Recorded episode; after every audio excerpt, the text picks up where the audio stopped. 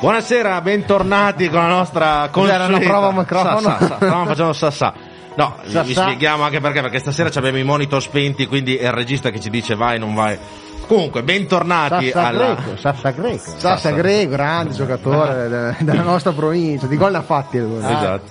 Bentornati alla classica, il classico appuntamento sportivo, tra virgolette, lo sapete che noi siamo prettamente nazional popolari, quindi siamo molto più ignoranti che calciofili e questo ce ne vantiamo, giusto? Assolutamente, la parte- assolutamente, ce ne vantiamo altamente.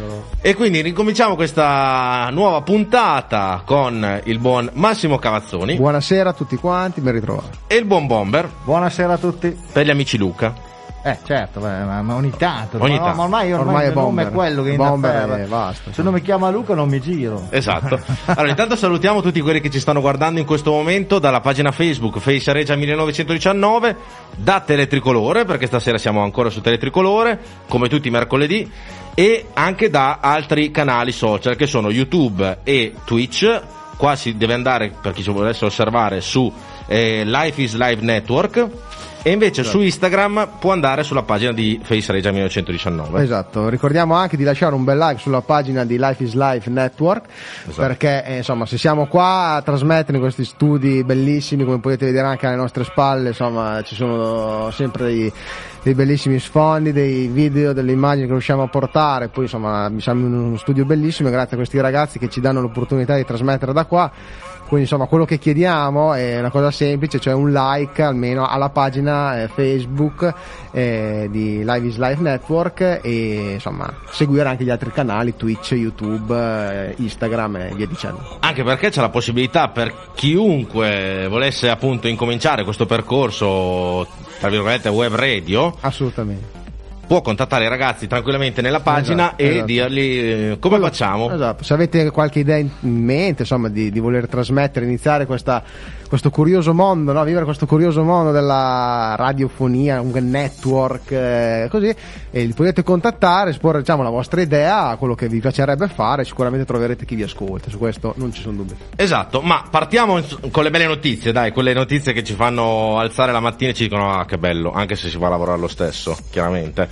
Questa meno mattina ci siamo tutti svegliati con una Reggio Emilia spaziale, bellissima, quando c'è il Reggio così con, con la neve mi dà un clima di serenità e, me- e dolcezza. me ne tra- paga meno. ecco, bravo Bombi, io sono della tua idea, tranne che per le feste quando si è a Certo, casa. esatto, eh. guarda, il 20 la, la vigilia, Esatto. Natale, Santo Stefano, poi ogni risocco con voi. Esatto. Grazie, Dopo mi avete va. distrutto il momento No, carino, però se il nostro regista vuole far vedere ah, anche, guardate che bella Reggio Emilia con la neve, eh. già è una città stupenda, io la amo. Vabbè, oh, ragazzi. E poi ci metti anche con la neve. Con la neve al fascino, certo. Poi se ti devi fare dei chilometri in macchina un po' meno, ecco, anche perché No, poi quello sì. Reggio come tutte È le stato- città si, si imbottiglia con niente, quindi Ma diventa- poi è stata una, una, una nevina, dai. Sì, diciamo, No, facendo- guarda che bella, bomber, Ah, guarda che bella. Ah sì, vabbè, vuoi dire, dopo Adori che era più niente, vuoi dire. Questa foto è stata fatta subito perché dopo è finito. Sta- oh, ragazzi, c'è stato degli anni che veramente era bella, avevo un metro, un metro di neve davanti a casa, Ah, sì, perché è sì. passato lo spazzaneve. Ciao! Ho avuto un'ora e mezzo per liberare il- il- Ah, eh. lo spazio del, del cancello, poi sono andato a volevo ritagliare un pezzettino romantico anche Niente, per chi da casa crede nello spirito natalizio che comunque sarà un po' distrutto da questo covid eccetera. Eh, vabbè. Però va bene dai. No, no, va bene, va bene. Un'altra iniziativa, vabbè, io con voi non parlo più di queste cose. Un'altra iniziativa molto bella che è andata non a buon fine di più è un'iniziativa che ci ha proposto un tifoso della Reggiana poco tempo fa sulla pagina nostra di Face Regia 1919 ci ha detto ragazzi ci dovete dare una mano, ci potete dare una mano? Assolutamente sì. Noi abbiamo bisogno di raccogliere una determinata cifra perché nel Reggiano c'è una, una mamma che ha difficoltà comunque nella vita quotidiana perché ha dei- delle problematiche con i propri figli. Non staremo qua a spiegarvi tutto, si chiama mamma Teresa. Abbiamo, ehm, siamo partiti con questa campagna di raccolta fondi con un budget di 700 euro perché erano già stati raccolti da eh, altre persone era il nostro obiettivo 1500 euro, euro entro le 24, quindi l'abbiamo messo al mattino per le 24, non solo abbiamo raggiunto i 1500 euro, ma siamo arrivati in poche settimane, credo in due settimane, a oltre 5000 euro. Bel Quindi- lavoro. Risultato clamoroso. Esatto, quindi se anche il nostro regista non so se l'ha già messo, ok, perché noi non vediamo niente, ringraziamo tutti quelli che hanno fatto la donazione, chi mi ha dato l'opportunità di aiutare questa persona non vuole essere nominato, giustamente, eh, però insomma è un ragazzo di Curva Sud che conosco da tanto e conoscono in tanti, quindi grazie mille. E voleva ringraziare Mamma Teresa anche tutti i ragazzi del gruppo Vandelli, oltre a chi ha donato a livello personale, perché anche i ragazzi del gruppo Vandelli hanno fatto la loro parte. Certo. Assolutamente. insomma, quindi, eh, sempre sono belle iniziative che in queste cose Reggio, la curva e, e il Vandelli sono sempre presenti in queste cose, quindi Esatto. assolutamente, assolutamente. Ma andiamo avanti, fra poco avremo anche Ivan Varone con noi, quindi state pronti, state carichi, perché tutte le domande che voi ci farete noi le riproporremo al buon Ivan. Non mi ricordo se abbiamo ancora delle slide da far vedere per... eh, Ok, ah ecco, due cose molto importanti che alla fine un po' la gente si dimentica, no? Perché sembra che le cose devono venire per forza, assolutamente no. Stiamo parlando di due sponsor della Reggiana che da oggi, chi da sempre, eh, darà una mano chi al settore giovanile e chi alla prima squadra. Esatto. Parliamo di Tecnocasa, che noi ringraziamo, le agenzie di Reggio Emilia, credo due agenzie di Reggio Emilia, eh, hanno unito le forze per sponsorizzare il settore giovanile. Che uno dice, il settore giovanile, ma sì, settore giovanile. no, no, è importante. è C'ha importante. bisogno di so- È il futuro, eh, è il futuro. E eh. soprattutto non costa poco, Esatto. è assolutamente importante. Assolutamente. Quindi noi ringraziamo tutti, eh, ringraziamo tutti i manager, tutti gli gli sponsor che hanno anche quest'anno contribuito alla causa della Reggiana e ne, ne siamo veramente fieri e noi cerchiamo sempre di andare nei posti dove eh, gli imprenditori investono nella Reggiana. Quindi se c'è qualcuno che, non so, eh, vende boh, qualsiasi cosa, Come trovare a casa. che vuol trovare a casa da oggi andrà a Tecnocasa. cioè, assolutamente, assolutamente. Come a fare la spesa, dove si va? Alla Conad, Alla beh, chiaramente. Ovviamente a Cona che sponsorizzerà la prima squadra insieme sulla maglia insieme a, all'Immergas ovviamente. Quindi insomma ha mantenuto quello che aveva promesso. ha mantenuto le promesse e questo a noi ci fa piacere perché insomma Fatti non parole, ragazzi. Esatto, Eh, infatti- eh, sulla Reggiana di gente che ha mantenuto le promesse c'è sempre stata poca. Esatto, quindi, Quindi chi lo fa al nostro forse li contiamo sulle punte di una mano. Eh sì, guarda, Esatto. eh, esatto. Infatti il secondo sponsor che mi ha già spoilerato il buon Cavaz è il Conad, quindi ringraziamo tutti i dirigenti e i consiglieri di Conad Centro Nord che Che hanno anche partecipato alla, alla rinascita della società. eh. infatti Che non eh, scordiamoci anche quello, eh. nonostante abbiano fatto rinascere la Reggiana con eh, credo il 22% di quote, quindi stiamo parlando di una impresa societaria abbastanza importante per una società che non c'entra niente col calcio, quindi parliamo di Serie D, quest'anno è uscita dal consiglio di amministrazione rilasciando un piccolo sponsor de- della maglia di- di- della prima maglia, quindi sarà il secondo sponsor della maglia che eh, vedrete sui, sui nostri campioni granata, quindi Esatto. sotto Immergas ci sarà Conad. Ringraziamo tutti i ragazzi dirigenti del Conad Centro Nord, in particolare Mauro Rondanini che è sempre la persona di riferimento Esatto. eh, tifosa e appassionato per questa Certo, società. certo. Quindi grazie mille. Grazie a tutti, grazie anche a tutti gli altri sponsor che abbiamo, naturalmente, anche a tutti gli altri.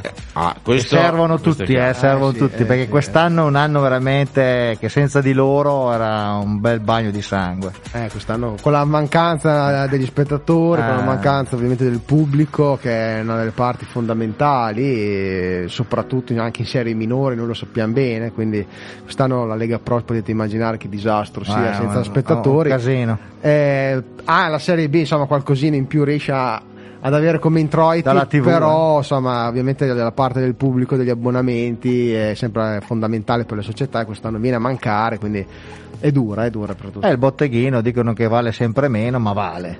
Eh sì. Vale. Diciamo che Per gli- tanti motivi vale, vale durante la partita, Diciamo vale, vale no- non vale proprio per cassetto. tutti, diciamo che ci sono alcune squadre che da tanti anni vivono anche senza, però insomma Certo. eh, si contano sulla punta delle dita. La Serie C avevano solo quell'introito lì. La quindi- sfiga diciamo che ha avuto la Reggiana, ma non solo la Reggiana, tutto l'introito calcio, ma tutti gli sport e che quest'anno avendo avuto anche insomma un po' di, eh, di carica per la promozione, gli sponsor in più che sono arrivati hanno coperto diciamo e poi e poi la mancanza del, de- del pubblico e poi Eh, e poi. Però sai, ti, ti- ti trovi una categoria superiore, quindi costi o meno, insomma eh, Poi, poi puoi immaginare come poteva essere, non so, non so, con, con la- con il pubblico che magari facevi, non dico 8-9 mila abbonamenti, 10 mila, Reggio, Reggio la potenzialità ce l'ha.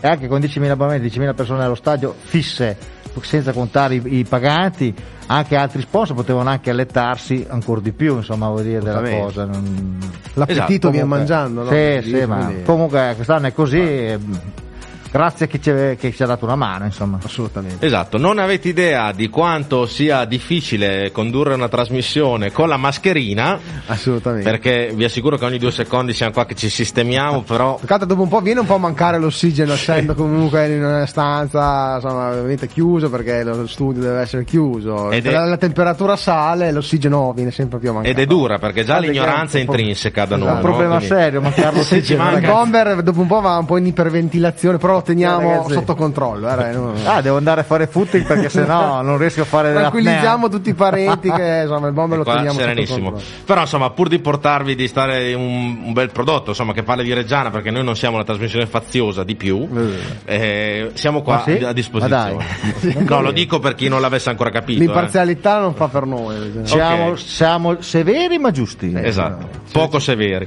Eh, Beh, allora, direi che siamo arrivati al collegamento col buon Ivan Varone. Ciao Ivan. Dovre- Ok, deve attivare l'autoparlante, adesso ci siamo, ci siamo. Quindi se volete incominciare a scrivere sulla pagina di Face Regia 1919 tutti i commenti, delle domande, delle precisazioni che volete da Ivan, da un po' su tutto, sul campionato, curiosità, curiosità. campionato, la, la- la vittoria insomma del la- Ci sei, dell'anno Ivan? scorso aspetta aspetta che stiamo Io lo, io lo, lo, ve- io lo lo vedo. vediamo ma ancora a livello audio dobbiamo sistemare le cose Eh, Sì, deve solo eh, mettere a posto l'inquadratura perché lo vedevamo. Lo vedevamo. Ecco, mi è partito il microfono. Ok, ci siamo. eh, eh, questa è la sera delle, dei- de- delle difficoltà tecniche. eh, delle cose.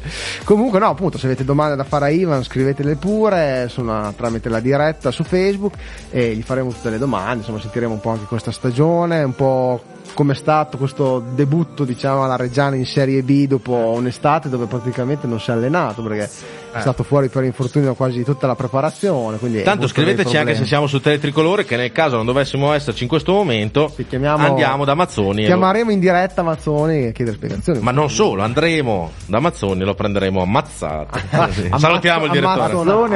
Amazzoni ammazzate. Esatto. Niente, Bomber, nel frattempo che si ripristina il collegamento con Ivan Varone, abbiamo visto Possiamo- poco fa il Vicenza che ha affrontato il Monza. Eh, Come è sì. andata a finire? Ha pareggiato, mi dicevi? 1 a 1. 1 a 1, 1 a quindi il 1. risultato un Vantaggio- po', eh, un po' sorpresa Sì, perché insomma beh. il Monza dovrebbe essere quella corazzata. Sì, però sai, il Vicenza ha pareggiato anche domenica a Empoli, quindi dei Eh, valori ce li ha. Tra l'altro un'altra squadra che è in classifica nella nostra zona dove però diciamo la classifica non è forse del tutto veritiera rispetto all'organico e alla squadra perché insomma il Vicenza ha un organico di tutto rispetto Eh, qua alla fine della fiera tutte le squadre hanno dei, dei valori. Quando tu pensi che l'ultima in classifica è la Cremonese, ho detto tutto. Hai visto che partita ha fatto domenica? Abbiamo visto dire, che cioè- giocatori metteva su nei Ah, cambi. eh, eh. Esatto, Eh. i tre cambi che sono venuti che su. quando cambi che metti Cioè, Cerravolo che era in panchina dici ma eh, Ceravolo, e poi ha messo su Bonaiuto, Eh. ha messo su quell'altro attaccante.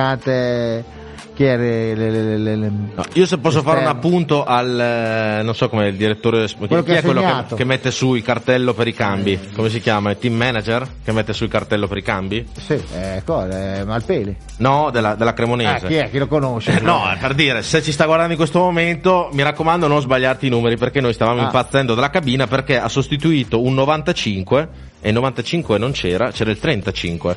Allora facciamo la fine del Chievo, facciamo un ricorso. io, avrei- diciamo. io farei ricorso. numeri sbagliati Ragazzi, No, perché noi ci chiedevamo, ma chi è il 95? Chi è il 95? No, c'è un 35. Sai, anche quando devi dire i cambi. Ah, l'altro vero, che è montato su, che è quello che ha segnato Strizzolo. Comunque Strizzolo. c'è Ivan, eh, c'è Ivan. Ci siamo ragazzi, ci siamo. Bentornato Ivan Varone qua con noi su Face Regia 1919. Eh, ciao Ivan, ciao. ciao Ivan buonasera Intanto ormai tu sei di casa, eh, perché una volta ti abbiamo invitato in studio, nello studio di Franco, di Franco Tosi che ci ha gentilmente offerto tempo tempo fa. Adesso sei qua con noi in diretta Skype. Tra l'altro Skype, Sì, sì, ormai sono di casa, sì. esatto, Skype l'ha installato poco, pochi minuti fa, per noi, eh, quindi grazie Ivan. Sì, è vero, è vero. Un'applicazione in più, sì. ecco, solo per noi. Con il supporto, con il supporto di, di, Fausto Rossi che gli ho detto dai chiama Fausto che lui c'ha Skype e, e all'avanguardia su questo settore qua. Secondo me l'hai chiamato in due secondi e ti ha spiegato tutto. Sì, sì, ormai mi consiglia in tutte, dai. È, è, è, il professore anche sulle cose tecnologiche, quindi non solo in campo, diciamo. sì, sì, è vero, è vero. Dispensa insegnamenti. E la regia. E la regia, esatto. la regia ovunque, anche, anche, a livello tecnologico. Allora, prima di cominciare con le tante domande che già ci stanno facendo su, al, al Puma, il grande Ivan Varone, ringraziamo la Reggiana perché chiaramente tutti gli ospiti che ci vorrà dare quest'anno per noi è oro colato, perché come ricordiamo è una trasmissione fatta, fondata e faziosa per la Reggiana. Quindi, quindi, qua non ci sono, cioè ci sono, saranno qualche siamo critica. tifosi e voglio dire. Siamo essere. per la Reggiana, quindi se la Reggiana vorrà darci altri giocatori, noi siamo qua. Bomber, ricominci tu. Sì, allora voglio fare una domanda a Ivan. Innanzitutto voglio chiedere a lui la sua condizione perché ho visto che ha perso un po' il ritiro. Come sta entrando in condizione? Cioè manca ancora qualcosina per essere nell'ottimale? Allora, vabbè, sapete tutti, cioè nel senso che mi sono fatto male prima di partire per il eh, ritiro e quindi ho dovuto saltare il ritiro. E quando stavo tornando un po' in condizione c'è stato il Covid, eh, però adesso sono contento perché sono tre settimane che si riesce a lavorare per bene e sto ritornando in, in condizione e sono molto vicino alla forma, alla forma migliore. Bene, bene, allora qual è importante? No, l'unica cosa che voglio chiederti è not- che differenza hai notato dalla Serie C alla B naturalmente, che la differenza più evidente che hai notato in campo? Ma sicuramente la qualità e, ehm, e appena commetti un errore, cioè che sbagli magari un pallone o un, un errore qualsiasi vieni punito. Cioè, magari l'anno scorso potevi permetterti di fare qualche, qualche errorino, ma non venivi punito subito. E quindi magari ti, ti, andava anche bene. Adesso appena magari commetti un errore, magari in uscita, magari una disattenzione così, vieni subito punito perché comunque la qualità si è alzata molto e la categoria, si, cioè la categoria differente si vede tutta. Certo, certo. Allora direi che è finito? No? Perché... No, no, no ormai ti eri, ti eri impossessato di tutto. Ne ha, ne ha, di domande, no, vai, vai, allora Ivan, visto che abbiamo, eh, hai parlato comunque dell'argomento Covid, una cosa che mi piacerebbe che tu spiegassi dal tuo punto di vista di calciatore di atleta è se questa eh, insomma, pandemia che vi ha toccato a voi nel profondo sta rilasciando ancora degli strascichi, mi spiego meglio. È chiaro che la gente pensa sempre la Reggiana deve vincere con la Cremonesi, ne abbiamo presi troppi a Lecce e col Venezia abbiamo fatto una partita straordinaria, però forse presi anche dalle ali, dell'entusiasmo di aver superato questa grande eh, pandemia tutti insieme.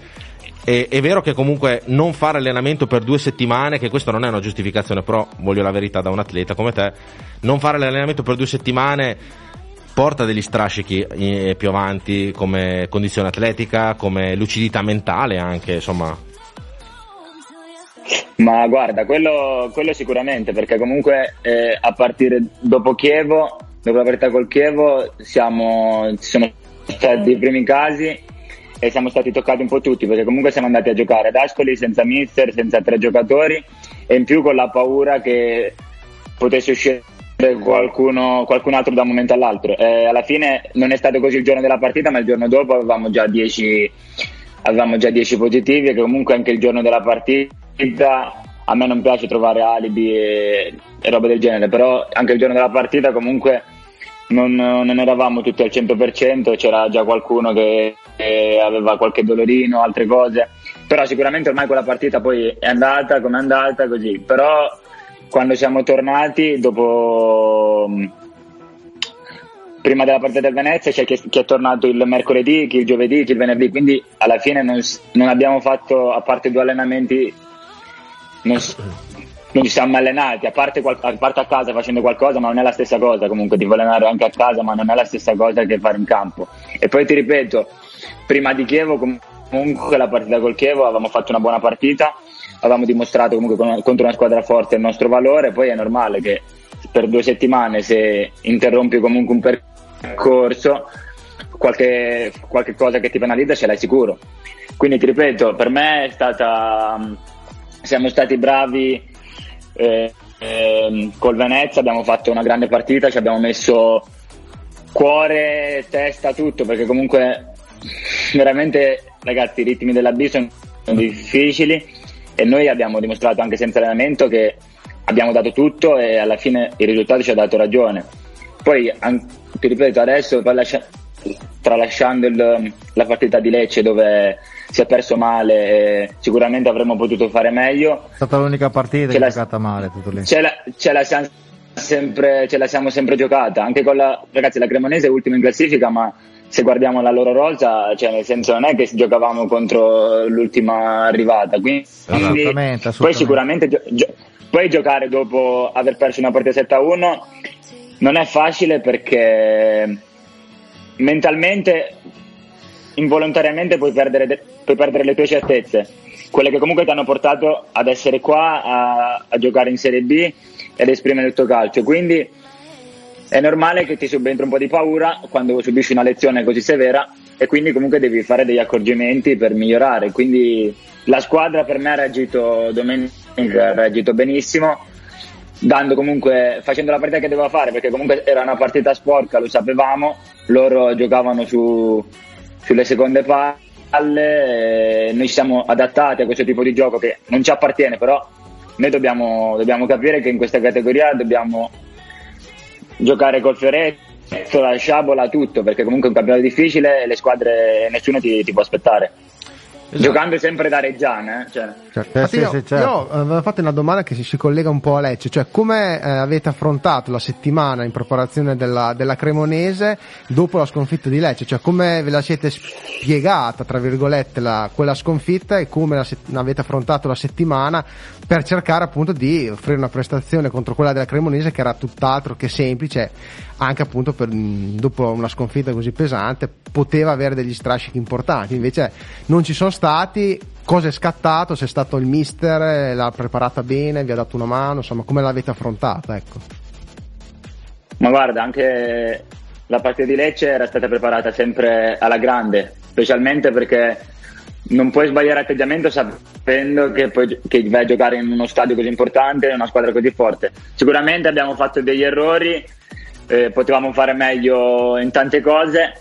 Il, eh, lunedì la, la, mattina, subito dopo la partita, ci siamo visti, abbiamo parlato, abbiamo affrontato, abbiamo affrontato un po' tutte um, le problematiche, ci siamo parlati, ci siamo guardati in faccia e ci siamo ripromessi di ripartire subito e di mettere da parte questa questa sconfitta, però cioè, prendendo gli spunti che non sono andati bene cercare di, per cercare di migliorarli. Quindi sono, de, sono dell'idea che comunque è stata una settimana un po' anomala, perché comunque eh, siamo abituati sempre a lavorare con il sorriso, a vedere, a, vedere, a lavorare con vedere un po' di serenità in più. Siamo stati un certo. po' due o tre giorni un po' un po' tutti scuri in volto perché avevamo subito la, voglia, la voglia di, che, che, arrivasse la partita di domenica per uh, dimostrare che era stato solo un episodio la partita di Lecce. Tra l'altro, Puma mi è venuto in mente anche un'altra cosa che la gente forse si scorda, ma è anche di, attuali- di, attualità, perché voi siete andati ad Ascoli e avete affrontato una squadra come l'Ascoli, che diciamo che è una è quasi quest'anno può essere uno scontro diretto no? ah, per la sì, salvezza eh, perché è, è, una squadra alla nostra portata credo eh, Ivan sì, e, sì. e avete giocato praticamente con il covid che covava eh, scusami il gioco di parole in corpo perché quando siete tornati il giorno dopo abbiamo fatto il tampone ed era tutta la squadra quasi tutti positivi quindi un, cioè, un, merito va dato anche a voi giocatori. questo abbiamo cioè, rischiato di pareggiarla, di pareggiarla con un gol annullato no, un po'. Eh. Quindi... Proprio per questo ti dico, infatti il rammarico della partita, se devo scegliere una partita, a parte voglio, cioè, per il risultato è stato un risultato brutto anche per, uh, per i tifosi, per, comunque per il mondo reggiano, non è mai bello perdere, per noi soprattutto perdere così.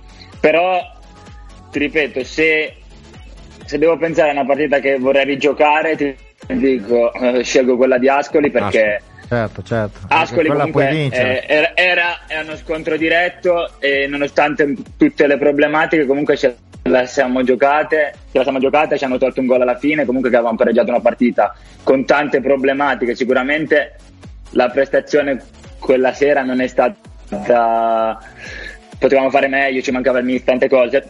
Però alla fine sta di fatto che l'avevamo quasi portata a casa con un pareggio e ci hanno tolto il gol alla fine. No, beh, certo, e quindi il, ram- che... il, rammarico, il rammarico sicuramente è per quella partita. Poi è normale che si, vorremmo tutti rigiocare la partita di Lecce perché comunque sicuramente loro sono più forti di noi e non è, un, cioè, non è una cosa contro di noi, contro la squadra, lo sappiamo, Vabbè. ma noi non c'è tutta quella differenza che si è vista in quella partita, secondo me. Ma se la rigiocherete al ritorno, non c'è problema. Esatto. al ritorno sì, no, ma infatti, infatti sì. Ci sarà modo, eh. come, come, l'anno scorso quando il mister aveva messo le dichiarazioni del eh. presidente della Ferrari Pisone negli esatto, spogliatoi, esatto. che ci davano come squadretta, al ritorno troverete negli spogliatoi quel 7 a 1 esatto. sulla porta, insomma, che vi darà, vi darà la carica. Diciamo eh. che Alvini toccherà le corde sicuramente eh, esatto. giuste per quel giorno lì. Ah, non c'è, quindi... non c'è bisogno, fidati che la Ma, ma cre- credo che per quella partita non, non, ce ne sia bisogno per quello che abbiamo visto in campo eh, e per degli atteggiamenti sbagliati che hanno avuto verso di noi. Quindi sappiamo un po', l'aspettiamo sapendo che comunque ce ne sono tante altre e sono molto importanti. Comunque è importante giocare a, a, col massimo dell'impegno sempre, che sono convinto con tutti, perché poi alla fine con Lecce ci sta di perdere, non è un problema. Certo, però, non è quello. Però l'importante discorso, è giocare proprio okay. con tutte e poi dopo quel che viene viene naturalmente. Vabbè. Ivan, ti faccio, voglio che tu faccia una riflessione, perché insomma abbiamo visto che in eh, domenica insomma, Costa che secondo me è un grandissimo giocatore oltre ad essere un eh, mio conoscente, insomma amico, conoscente, eh, ha fatto gol intanto, quindi ha sbloccato la partita che per me quella partita lì, forse domenica, era un po' sta- statica. Un gran gol, tra Un gran gol e dopo chiaramente ha fatto, chiaramente per sfortuna sua ha fatto quell'errore lì che gli è, gli è costato la, l'espulsione. Cosa si, voi cosa riuscite a imparare da un giocatore come Costa, che secondo me è fondamentale per questa squadra, credo anche per il mister, che eh, ha fatto innanzitutto Serie B tanta, Serie A altrettanto, e voglio sapere un po' cosa ne pensi di, di Andrea. Ma, ma ragazzi, ma, cioè, Andrea veramente è, è l'uomo in più della Reggiana perché ci dà tanto a livello di esperienza, a livello di insegnamenti, a, livello di, di, tante cose e come uomo soprattutto voglio parlare prima dell'uomo perché il calciatore parlano le sue, le sue statistiche, le sue, i suoi dati e non c'è bisogno che io dica qualcosa perché per noi, parlo del presupposto, è un perno fondamentale della squadra e, e ne abbiamo bisogno ha fatto un grande gol, sono contento, è stato un peccato sia stato espulso perché comunque ha preso il primo giallo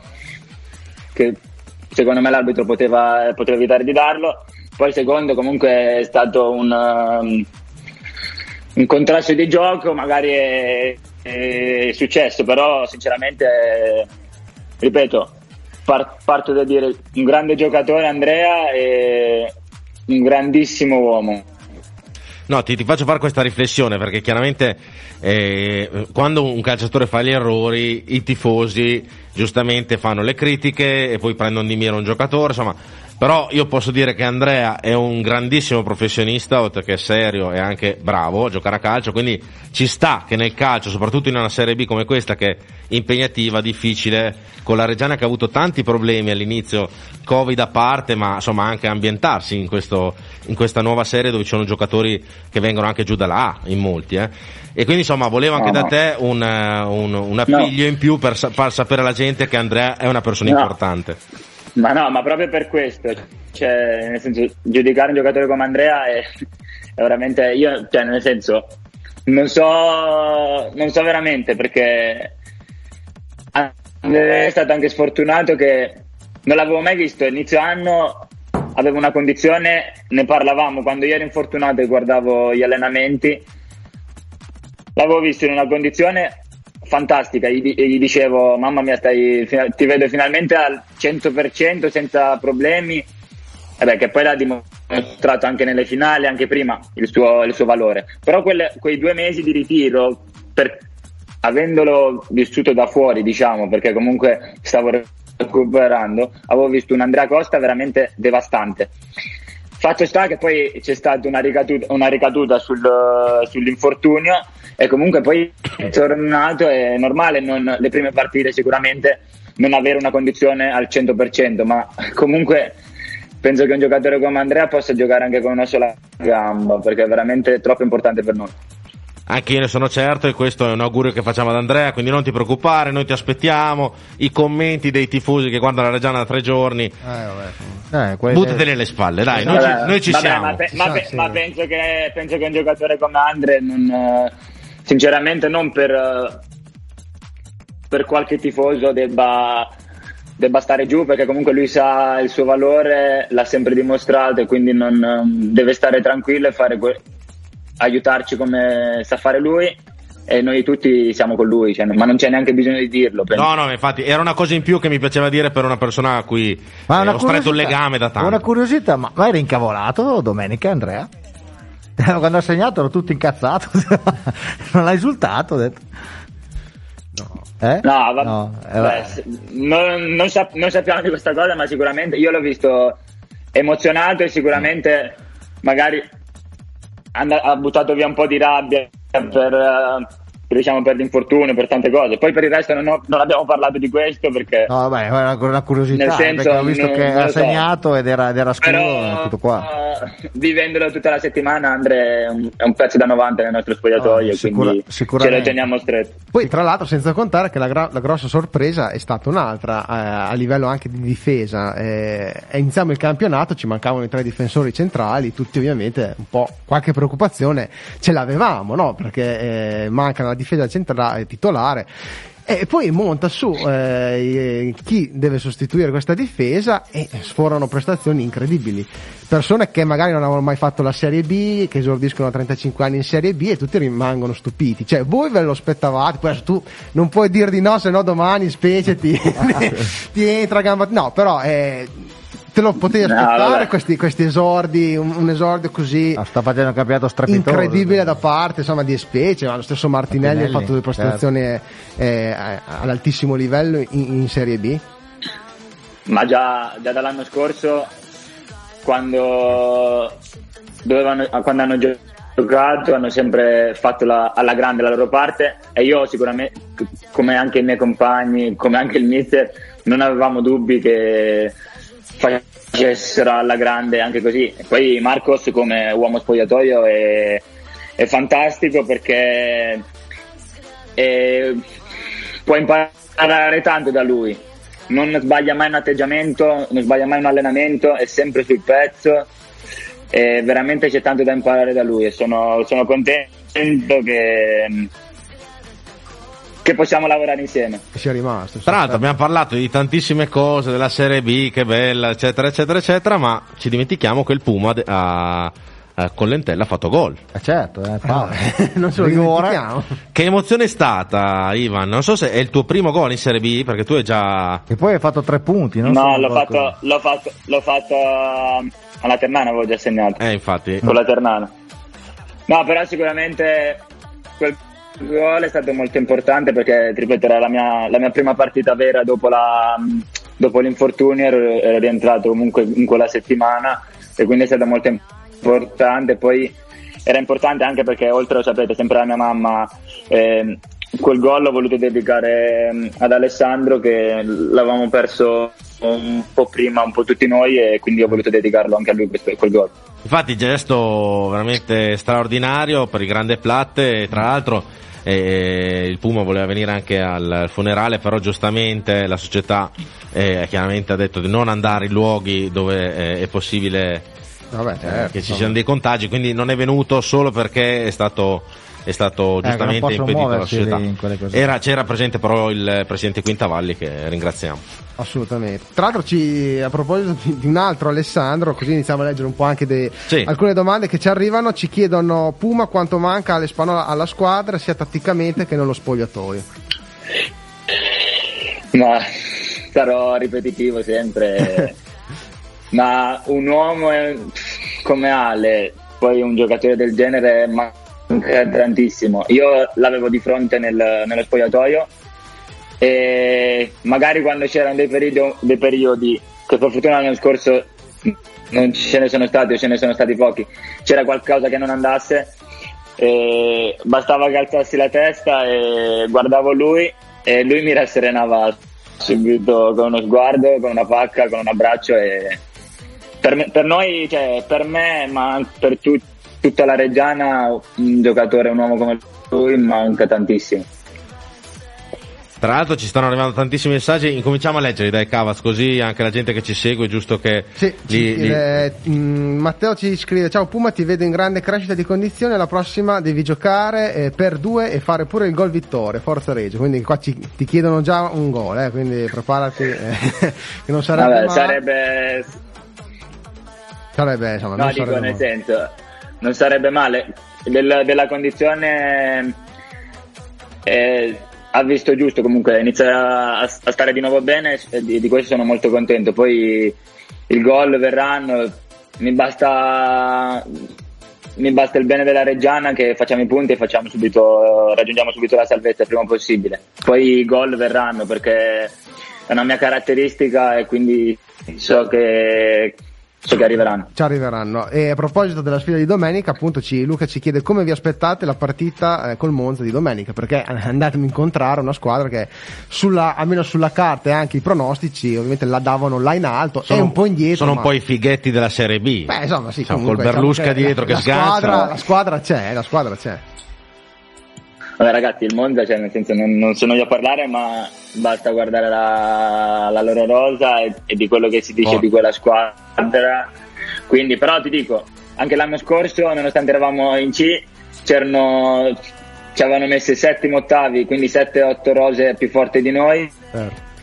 Ma io sono dell'idea che mh, non, non si gioca a, a nomi in, in mezzo al campo, conta la fame, la voglia, la mentalità e, e l'abbiamo sempre dimostrato. Se noi facciamo, facciamo la Reggiana con le, le nostre qualità ce la possiamo giocare, non è che perché si chiama Monza e magari singolarmente sono più forti di noi vincono sicuro la partita. Sicuramente li rispettiamo tanto perché sono forti, ma noi non siamo da meno e dobbiamo cercare di, di giocare da Reggiana. Esatto, giusto, bravissimo. Allora, eh, Matteo Tosi, ah no, questa l'ha già letta. Ah, eh, Andrea Fani ci chiede: la sentenza di Salernitana Reggiana ha influito mentalmente sulla partita di Lecce? Credo di no. Cioè, che a voi No, di una vabbè, sentenza quello- che vi toglie, vi dà dei punti, non ve ne frega niente, cioè nel senso. Albini prepara Vabbè, la partita a prescindere. tu- Su quello abbiamo rosicato tutti, però non è stata quello il, il problema, cioè non pensavamo sicuramente alla Salernitana. È stata una. È sta- lo voglio dire, è stato un episodio, cioè nel senso. Abbiamo sbagliato la partita, ci può stare e purtroppo ci dispiace, ti ripeto, per quel risultato perché rappresentiamo una, una città, una piazza importante, una società storica e quel 7-1 fa male, però ormai è andata e dobbiamo pensare solo a lavorare e, e niente. Fernando Burani ti scrive: Ciao Ivan, ti dispiace giocare così, indietro e non poter arrivare troppe volte al gol come l'anno scorso? L'anno scorso sei partito abbastanza forte dopo l'infortunio di questo inizio stagione. A che percentuale di forma ti vedi al momento? Ma guarda, eh, io faccio quello che mi viene chiesto, cerco in questo momento c'è bisogno più di, mh, di equilibrio e io sono per il bene della Reggiana, il, il mio viene, viene dopo. Io cerco sempre di dare tutto me stesso per aiutare i miei compagni.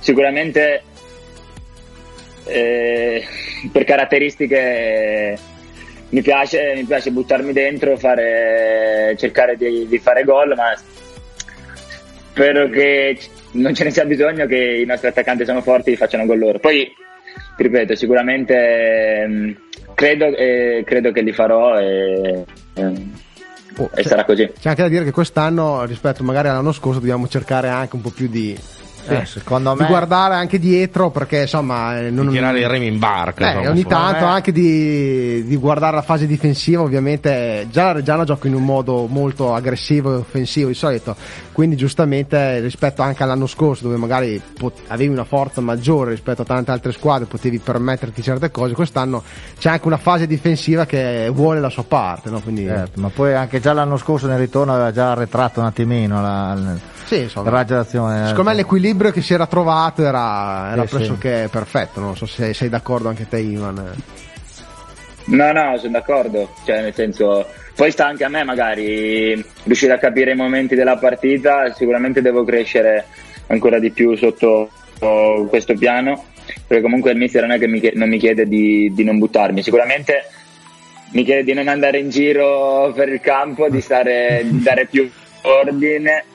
E, di- cioè, quindi magari buttarmi un po' di meno, però buttarmi quelle due o tre volte e cercare di fare male. Quindi sicuramente devo lavorare, eh, devo, lavorare anco- devo lavorare ancora di più su, su questo, eh, sapendo che comunque in Serie B la fase difensiva è molto molto importante, magari rispetto all'anno scorso dove magari si sopperiva mh, a un'assenza in mezzo al campo, eh, quest'anno non, non possiamo Certo.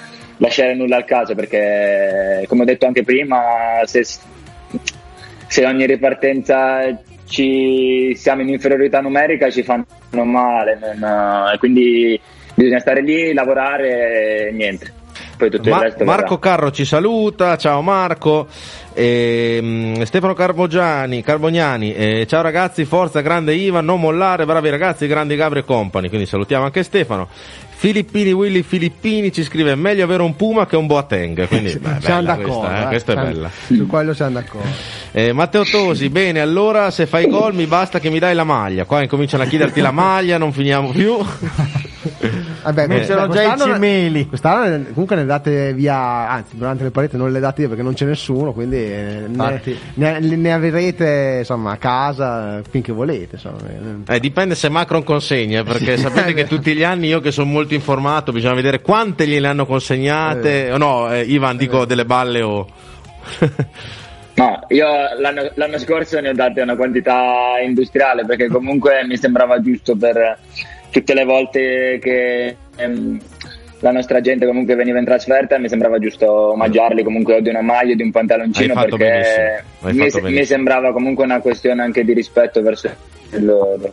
L'altro quest'anno le maglie costano anche di più ai calciatori perché sono più rifinite, sono più belle, quindi insomma, eh, però sicuramente qualcheduno la, la darà, insomma, il nostro augurio è che qualche, qualche tifoso sia felice. Uno a no? caso, eh, magari no, che no, qua in mezzo l'augurio Io- di Gabriele è quello lì, Io ho già la società che mi rimpingua diciamo, per il mio lavoro da speaker perché non ho voluto soldi, come ho sempre detto.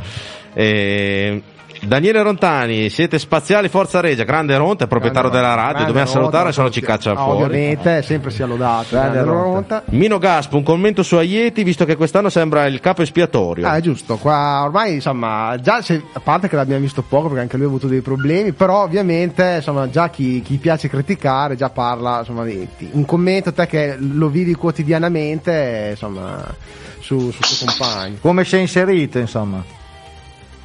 Ma anche lui io dico che siamo, siamo stati fortunati. Cioè parlo per quello che ho vissuto l'anno scorso e quest'anno ti dico che a livello di gruppo e di persone che si sono inserite in questo gruppo sono veramente tutti bravi ragazzi e non, non- non si è mai avuto un problema.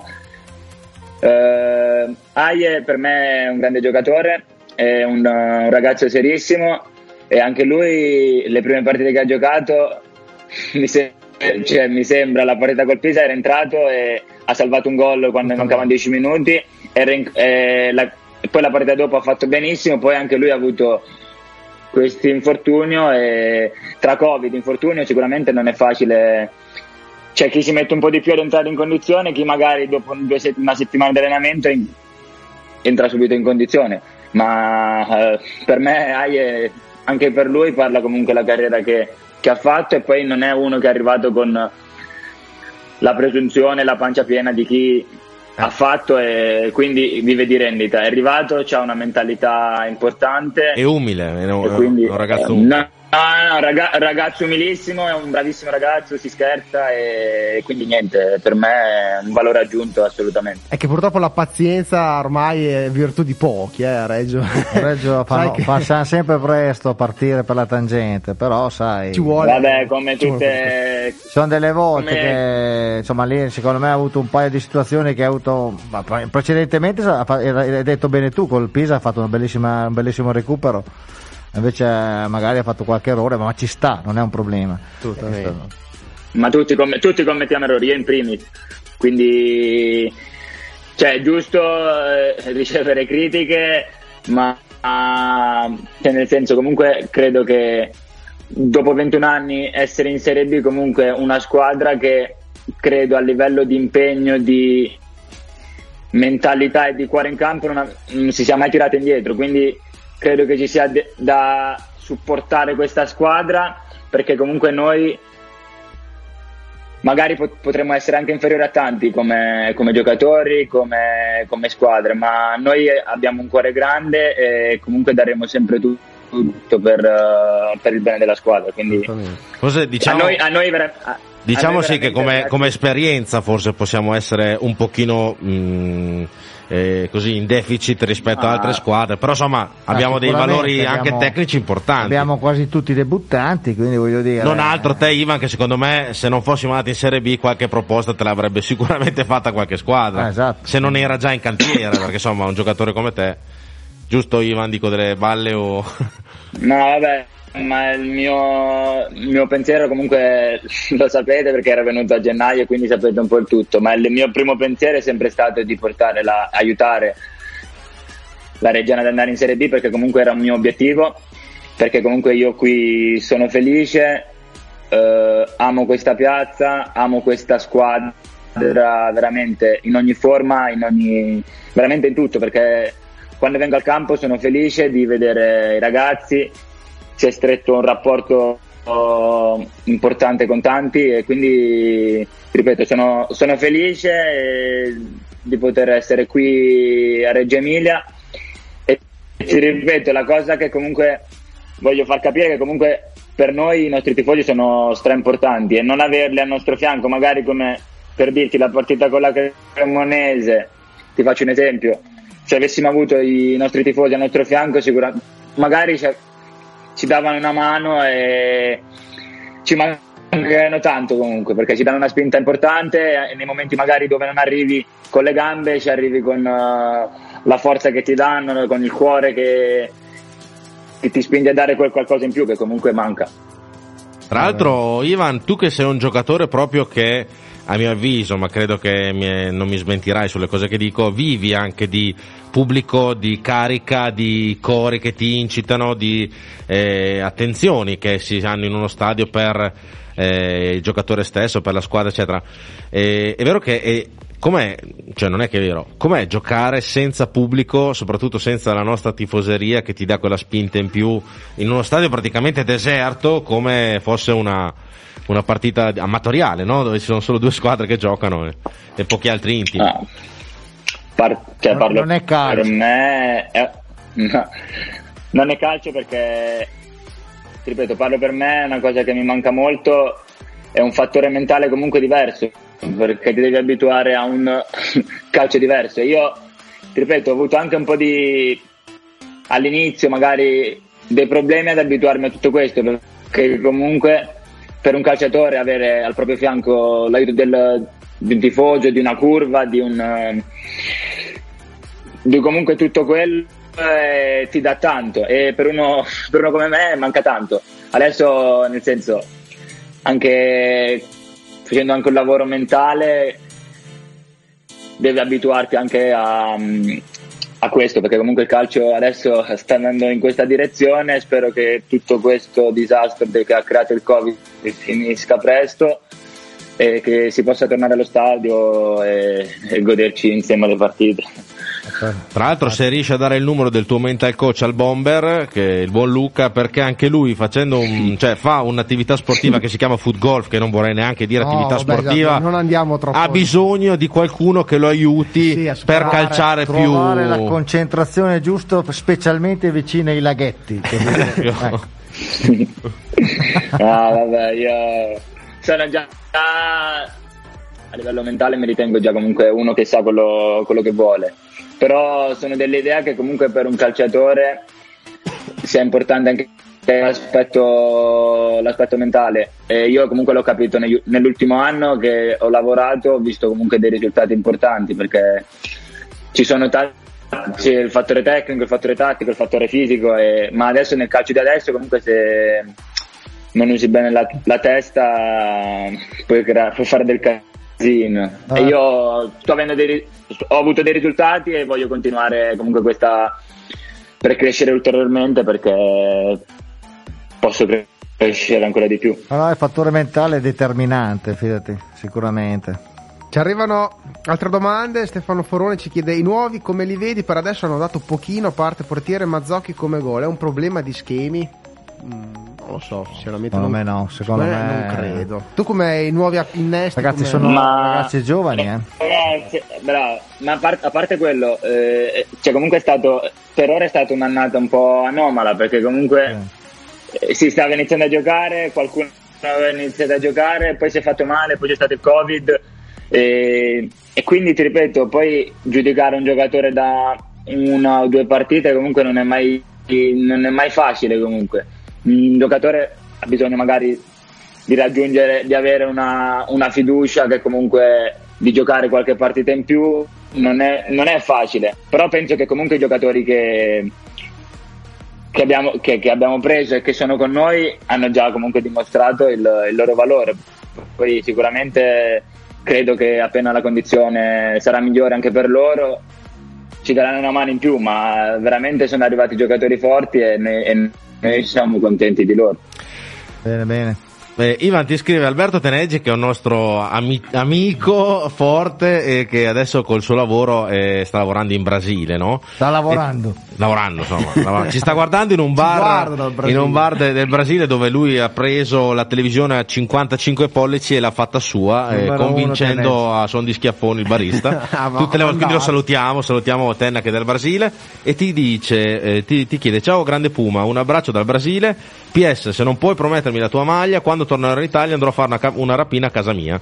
Ecco. Cioè, verrà a fare una rapina. Quindi eh, cerchiamo di trovare una soluzione. Troviamo una soluzione. No, no, no. se no ruberà 20.000 maglie. Di rimediare. Va, vabbè che ti hanno già chiesto, secondo me, in 20 la maglia qua sopra. E poi è chiaro che vedrai poi tu, insomma. Eh, Stefano Carbogiani, Carbognani ti scrive: Beh, diciamo che i tifosi mancano un po' a tutti, poi soprattutto il botteghino e tanta roba per una squadra di Serie B. Esatto, eh, era così. L'abbiamo detto anche prima, diciamo che oltre a mancare sugli spalti, manca anche l'apporto economico che i tifosi, insomma, non, non è da poco per una società. Mm. Poi ti scrive Stefano Cavazzoni che ti saluta, grande Puma, dai e faccio un gol, mi raccomando. Sem- eh, insomma, se- sempre carico. L'affetto non manca. E, ok, direi che qua li abbiamo letti tutti. Mm, per adesso, Ivan, che voto ti daresti? Uh, Ivan Varone a inizio stagione con uh, la nuova Reggiana in Serie B? Ma forse appena sufficiente, ma, eh. ma non ne sono sicuro perché umile, umile. Grande, umile. Umile. grande l'umiltà del Puma. Ti sei guadagnato, no, i, sei, ti sei guadagnato i sei e mezzo. Ti sei guadagnato. Tra l'altro, l'unico giocatore. Eh, da, da, quando abbiamo aperto la pagina, io no, gliel'ho però... sempre detto, perché io so che lui si carica molto con queste cose, ma per me è un grande. È l'unico giocatore che è presente nella nostra foto di Face Regia. È in mezzo a, vero, vero, a una battaglia epica dei, dei famosi 300. È vero, è vero. E quindi gli ho detto, questo ti deve fare onore, ma non perché siamo Face Regia, ma chi se ne frega. Ma però, insomma, però, però, sei un simbolo, insomma. Però è onesto nelle cose, vedi? È giusto. È vero, è vero. No, è... no a me fa piacere. Poi ti dico, sicuramente ci sono tanti fattori, però avrei voluto in qualche partita dare di più, come in alcune partite ho fatto, ho fatto, quello che dovevo fare, però ti ripeto, non avendo la condizione ottimale non ho dato tutto quello che, che volevo, quindi ora sta a me, sta a me dimostrare, e, ma ti ripeto, a me interessa fare quello fare il meglio per aiutare la Reggiana e mi interessa i risultati, mi interessa che la Reggiana vinca, che la Reggiana faccia il risultato. Amen. Ecco, ci, chiedono, ci, chiedono, risentirete dello stop causa Covid in questo mese di Tour de Force oppure avete bene o male recuperato durante l'ultima pausa della nazionale? Ecco, avete dopo che siete tornati ad allenarvi tutti insieme dopo il Covid, avete dovuto riaffrontare una, una specie di preparazione, una cosa per recuperare la forma? Questo potrà incidere in questo mese dove veramente si giocherà tante partite? Come, come la vedi? Ah, beh, sicuramente dopo dopo la partita col Venezia un richiamino di corsa è stato fatto, però abbiamo sempre avuto i nostri metodi, metodi di lavoro e abbiamo sempre lavorato così forte e, e, niente, sono convinto che ci faremo trovare pronti, che la rosa comunque è profonda per, per giocare tutte queste partite e sono sicuro che faremo bene e ci faremo trovare pronti. Ci chiedono anche un commento ehm, del campionato di Serie B dal punto di vista at- atletico, cioè magari le differenze tra anche appunto dalla Serie C e la Serie B a livello atletico, che campionato è la Serie B? Ma sicuramente, ripeto, eh, si alza un po' tutto il livello in generale, la, la qualità soprattutto negli ultimi metri dove se lasci magari un metro puoi essere punito, ma anche a livello di intensità di, di una rincorsa, di una pressione, sicuramente Sbagliano anche meno passaggi, eh. io mi ricordo Ivan certo. l'anno scorso, mamma allora, mia. Cioè, per, per, per, dirti, magari quando facevamo le, noi la pressione in avanti, andav- quando andavamo forte, tante volte riuscivi a, quasi sempre a recuperare la palla. Eh. Quest'anno magari ne riesci a recuperare un po' di meno perché comunque affronti giocatori forti e quindi nel senso è più dura se vai sopra alto se escono bene si trovano in porta eh. ma poi secondo me poi mi dirai tu se è vero o no ma è una mia sensazione non dico che si corre meno dalla Serie C ma si corre il giusto per più organizzato ecco perché in Serie C abbiamo visto delle grandi sgaloppate di, dei vari terzini nostri certo, mi ricordo certo. di Butti Chiron hanno fatto dei lavori l'anno scorso incredibili e, e, quindi insomma secondo me si corre meglio eh, il giusto però sai dove va la palla e su schemi più su schemi ecco. Eh vabbè, Beh, comunque, sì, comunque cioè... perché i piedi sono più buoni fondamentalmente, eh, ecco. È un altro Delle mondo, squadre, è un altro eh, perché... mondo ragazzi, confronto alla C è un altro mondo, dai, non, non esiste. Ascolta Ivan, un'altra domanda che ti volevo fare io, eh, credo che quest'estate tu ti dovevi sposare, giusto? Quindi hai rimandato tutto? Sì. Rima- sì. Rimandato tutto, quindi ti sposerai se tutto va bene, se Dio ce la manda buona. Giugno del prossimo anno può essere? Giugno, luglio? Sì, sì. Il, il 20, il 20 giugno dell'anno, dell'anno prossimo. Ecco, quindi insomma una notizia. Sperando, oh, poi, io, se, se saranno segnali, che ti devo dire? Se anche l'anno prossimo succede qualcosa, no. Eh, la, questo, la pre- questo, matrimonio non sa da no. fare come il buon Manzoni. esatto, dicevo. No, la prendo a ridere, scherziamo sempre insieme alla mia futura moglie che si scherza perché comunque l'anno scorso era tutto organizzato. Si era provato a spostarlo in un altro periodo, ma alla fine abbiamo evitato e l'abbiamo deciso di spostare comunque. Eh, Diciamo che è una, è, è una questione di, di, di, firma no, fra di voi, perché insomma è anche di evento, ah, perché sì, voi no, siete, vabbè, avete già una bimba, credo, e quindi insomma siete sì, già sì. una coppia. Già una famiglia. Una famiglia già da, da anni. Certo, quindi... certo. Ah, manca solo diciamo questo rito che l'ufficialità. per, per firmare per, per, l'ufficialità diciamo però diciamo che mi sento già marito, già a posto ho già, marito ho già padre. marito, mi sento già la, mia, la, famiglia la, mia, la, mia, la famiglia è la mia forza e quindi sono contento di quello che ho costruito con loro e e niente. Grande. Intanto bravo, salutiamo bravo. tutti i ragazzi che ci stanno ascoltando su Instagram esatto. perché fra 30 secondi fine la diretta noi continueremo qua sulla pagina di Face Regia 1919. Bomber, dai, facciamo le ultime due domande a testa e poi lo mandiamo a letto. Ah, eh, cosa, eh, una previsione, una previsione per arrivare alla fine del giro d'andata dove vorresti essere? Classifica eh, se, mi dici, se, mi dici, così ti dico dici primi eh, no vabbè no secondo te onestamente che, facendo tutte queste partite Bomber non si fanno queste domande qua. No, secondo lui cosa potrebbe guarda, mantenere facciamo, una metà classifica? Non facciamo comunque eh, eh, mettiamo tipo i risultati viviamo la giornata. che facciamo. Bravo noi viviamo partita per partita eh. e come abbiamo fatto anche l'anno scorso. L'anno scorso dentro di noi sapevamo che si potesse fare qualcosa di importante, però eh, non abbiamo mai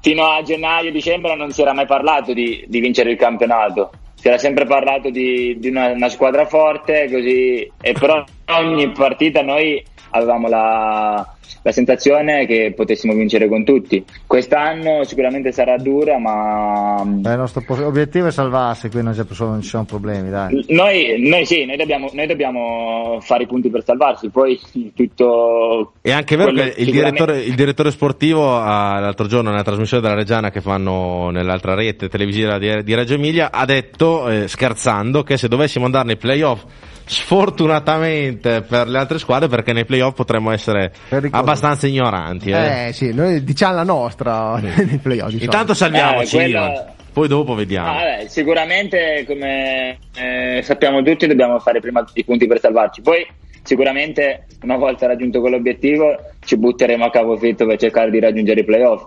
Sognare non costa nulla, l'abbiamo visto l'anno scorso, e sono dell'idea che comunque siamo una squadra forte e, e quindi dobbiamo essere dobbiamo avere ancora più consapevolezza della nostra forza e non farci far venire mille dubbi magari perché si è perso una partita perché comunque l'anno scorso credo vi abbiamo abituato abbastanza bene che comunque si vinceva sempre su ogni campo e, certo. e quindi è stato anche un po' sicuramente quest'anno spero anch'io di vincere tutte le partite, ma credo, eh, credo non sarà così. Poi eh, spero, noi si va sempre per vincere Beh, tutte certo. le partite. Ci, manchere, ci, sono, ci, sono altri, ci sono altri, obiettivi. Però, esistono anche gli avversari. Come sì, hai detto, hai detto bene, esistono anche gli avversari, ma noi non dobbiamo. Dobbiamo comunque a volte sì, capire che magari possiamo essere inferiori, però si gioca in 11 contro 11 e non c'è nulla esatto. di scontato. Le partite ecco già scritte non ce ne sono, quindi no. Tra l'altro, no. eh, Ivan mi ha fatto mettere, cioè da, da, da, domenica scorsa metterò su sempre come seconda canzone che lui me l'ha, me l'ha richiesta eh, perché è molto tifoso di Maradona. Poi credo che tutti i Napoli, giusto, Ivan? Sì, sì. Esatto. Sì. Mi, eh, mi, mi, fa, mi, ha fatto mettere la canzone dove c'era Maradona che pallaggiava, si chiama Life. Life is Life. Esatto. Beh, tra l'altro, come, come siamo la, anche simili eh, alla radio. Come la radio. E però io ti voglio vedere palleggiare e fare quelle cose che fa Maradona, anche se è difficile. No. Però insomma te l'ho messa. eh, eh, vorremmo no, vedere. No. non mi permetterei mai perché lui è, è il dio del calcio, io non sono nessuno, quindi, quindi posso palleggiare sì, ma non sarò mai neanche un briciolo di, di Maradona. Eh, niente, Puma, io ti volevo chiedere l'ultima cosa, poi passo la palla a Cavas che ti sì, farà le ultime domande, degli, dei tifosi. Io volevo sapere, visto che cambiamo proprio argomento, lasciamo un attimo la Serie B e ritorniamo a quella sera epica dove vincemmo la Serie C contro il Bari. Intanto a che ora sei andata a casa? Perché so che cioè, dopo sono venuto poi al ristorante con tanti tifosi che c'erano anche loro lì e avete cenato lì, insomma, la festa fino a che ora eh, si è protratta eh, nella notte e l'emozione che hai avuto, anche la non emozione nel uno nell'andare col pullman, l'emozione di andare col pullman in, piazza, in una piazza della vittoria gremita di tifosi e carichi. E la non emozione nel non poter abbracciare nessuno perché era come ricordiamo l'inizio, se no, già era in corso il, purtroppo la pandemia che ha preso il nostro per paese in maniera era, forte. Era nella fase di calo e quindi c'era anche la liber- c'è stata la libertà di poter andare in piazza insomma in modo abbastanza insomma, tranquillo, libero, tranquillo, tranquillo ecco, ecco. senza grosse limitazioni. Quindi però... insomma la tua emozione nell'andare in piazza della vittoria, la non emozione, il tuo rammarico di non aver potuto abbracciare migliaia di tifosi in giro per Reggio Emilia e la, la festa, festa, andata, la festa dai. Ah, sicuro. Allora ti dico, quella sera è finita tardissimo. E era mattina, non mi ricordo l'ora precisa, ma sta di fatto che. non mi ricordo non, l'ora non ho, precisa. Eh, vuol dire già tutto. Insomma. Sta di fatto che mi ricordo che alle 7. Eh, posso dire, alle 7 ero, mi ero steso un attimo sul letto però non sono riuscito a dormire e, e riguardavo un attimo i video che, de, di quello che era successo perché ancora non avevo materializzato bene il tutto. Poi quella mattina, subito dopo, andato, c'era la laurea di Ali e quindi non ho chiuso occhio, però non sono mai stato così bene. Cioè, cioè praticamente la mattina eh, dopo per alzarvi vi siete drogati voi che siete andati alla. no, no, no, scherzo, eh, sto scherzando. Della sera. L'adrenalina. La sera, prima della partita, l'adrenalina della partita, poi tante Red Bull che.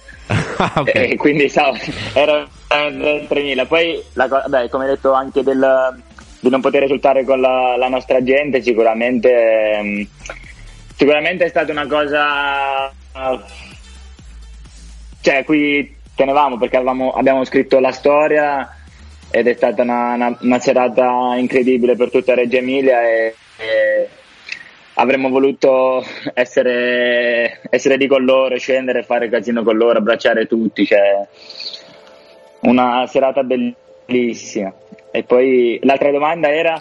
Ah, la tua non emozione non abbracciare, l'emozione che hai avuto nella- nell'entrare in Piazza La Vittoria, quando hai visto Ah, quella sì. piazza gremita granata con Sì, anche no, le eh, torce. que- beh, quella, è- vabbè, quella è stata una cosa, ti ripeto che di quella sera... cioè, Avevate paura che vi sfondassero, cioè c'ero anch'io, avevate paura che vi, vi sfondassero i vetri, che entrassero tutti, c'è un po' il timore ce l'avevate, no? Con 3-4 mila persone.